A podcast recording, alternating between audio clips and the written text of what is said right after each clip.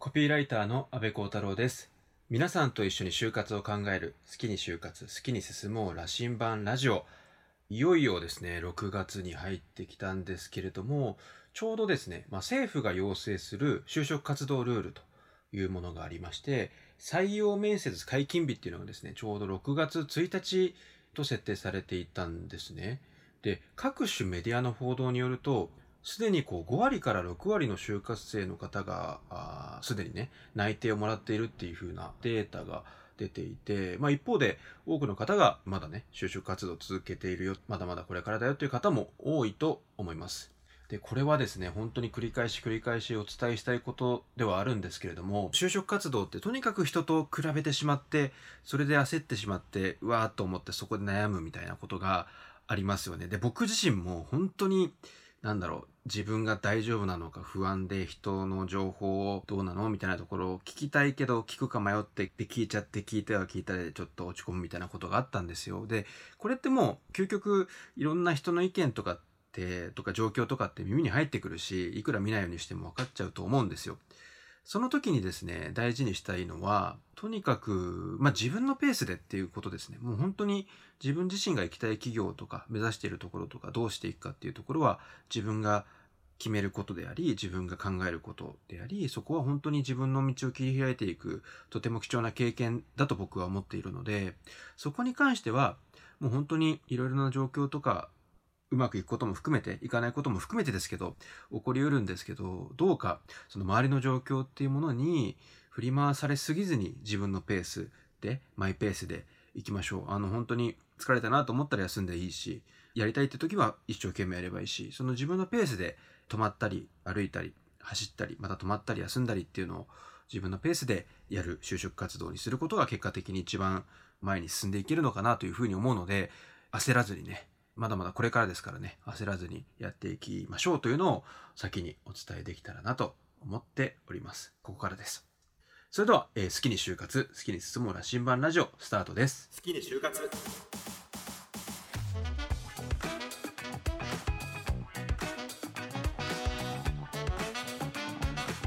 きに進もう羅針盤ラジオ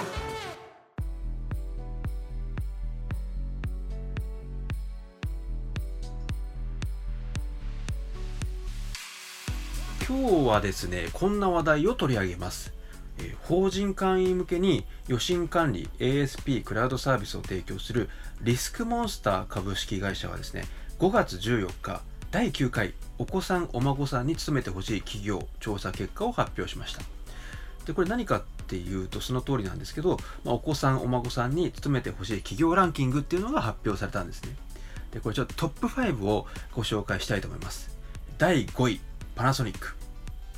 第4位、Google。第3位、トヨタ自動車。そして第2位、地方公務員。そして第1位は国家公務員でした。皆さんどうですかね？トップのワン、ツーっていうのが国家公務員と地方公務員という結果になっております。ちなみになんですけど、ベスト20までにね、ランクインした業種としては、製造業、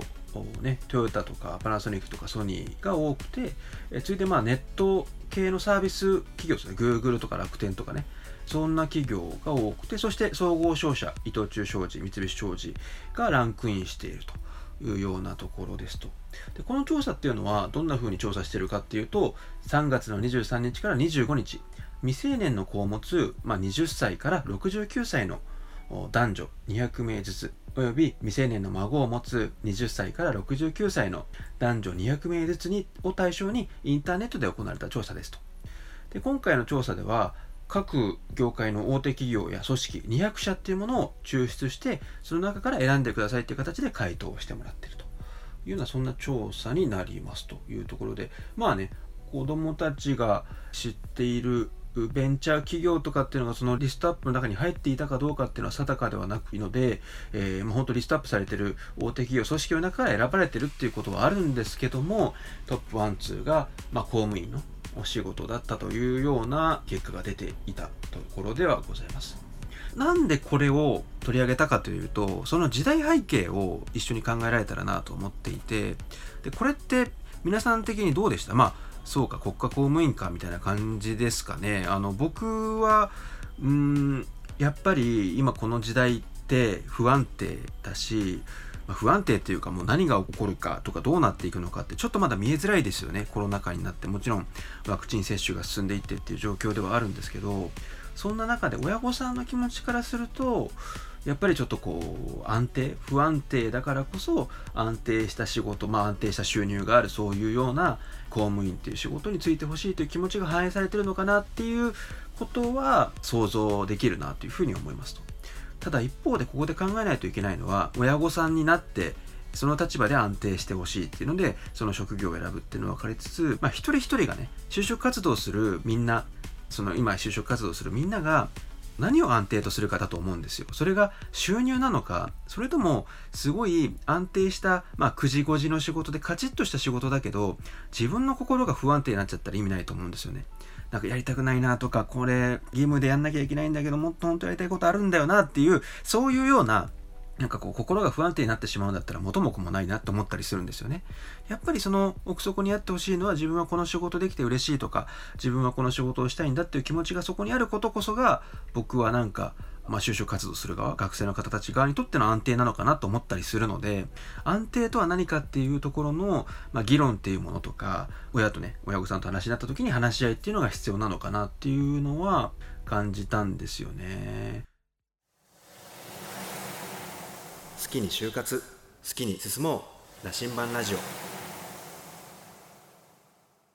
でまあ以前ちょっとまた放送回の方でですね親御さんからまあそんな会社辞めておきなさいみたいに言われた場合にどうするのかっていうそういうなんだろうなやっぱり親御さんがお子さんの進路とかに口を出したかったりとか、まあ、口を出すだけじゃなくてちょっとホールディングしたいみたいな気持ちがある親御さんもいると思うんですよ。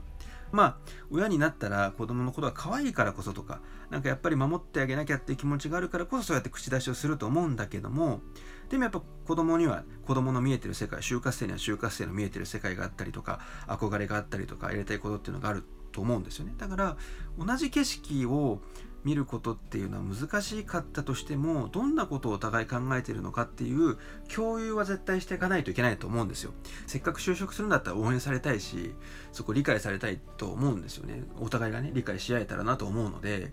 なのでまあ親ねエゴじゃんみたいな。そんなの俺はそんなことやりたくないんだよ。公務員って言うけどさみたいな。もっとやりたいことあんだよみたいな。そんな気持ちになった時に、まあ、それが親のエゴだと感じた時にそのエゴにまあ、対抗というのかな。向き合っていけるのはなんか、うん、僕たちが持っているそのエモーショナルなエモだと思うんですよね。エゴじゃなくてそのエモーショナルな部分をいやこうしたいんだとかこういう風な気持ちがあるんだよねってエモで対抗というか話すしかないと思うんですよ。そうしていくことでお互いにとってのこう真ん中というかね、まあ、折衷案というかこの気持ちの理解というか相互での理解っていうものは進んでいくんじゃないかなって僕は思っているしそれってすごくまあ面倒くさいとも思ったりするのは分かる僕自身もなんか自分のやりたいこととかを親御さんに話すのってちょっと恥ずかしかったりとか照れくさかったりとかどうしてそんなの言わないでも分かってよみたいなそんな気持ちにもなるし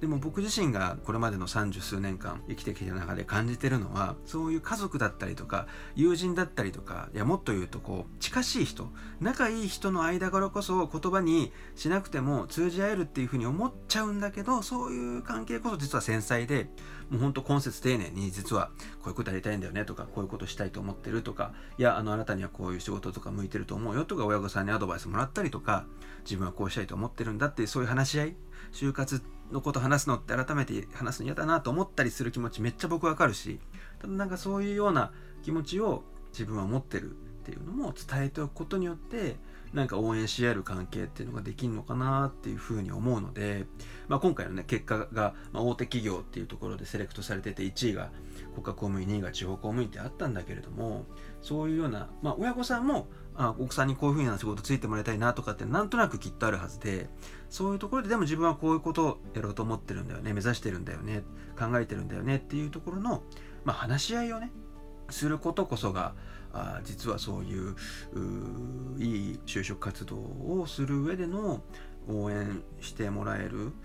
環境とかって作っていけるのかなっていうふうに思ったんですよね。いや僕たちのなんか SNS みんなもきっと Twitter とかインスタとかやってると思うんですけどその中でやっぱりみんな自分の気持ちとか自分が見てるものとか発信するじゃないですか。でもそれってあれを知ってもらうことによってあいいねと言われたりとかあの応援したいっていう風な気持ちが生まれると同じように家庭内でのそういう SNS というかね家庭内での発信みたいなものも実は大事になってるんだろうなっていうのをこの調査結果で感じたりしましたはいそんな感じで今日は話してきたんですけど是非ちょっとねこういう結果があったっていうことを踏まえて、まあ、少しでもね家族でちょっと話してみるきっかけみたいなものが生まれたらいいなと思っております。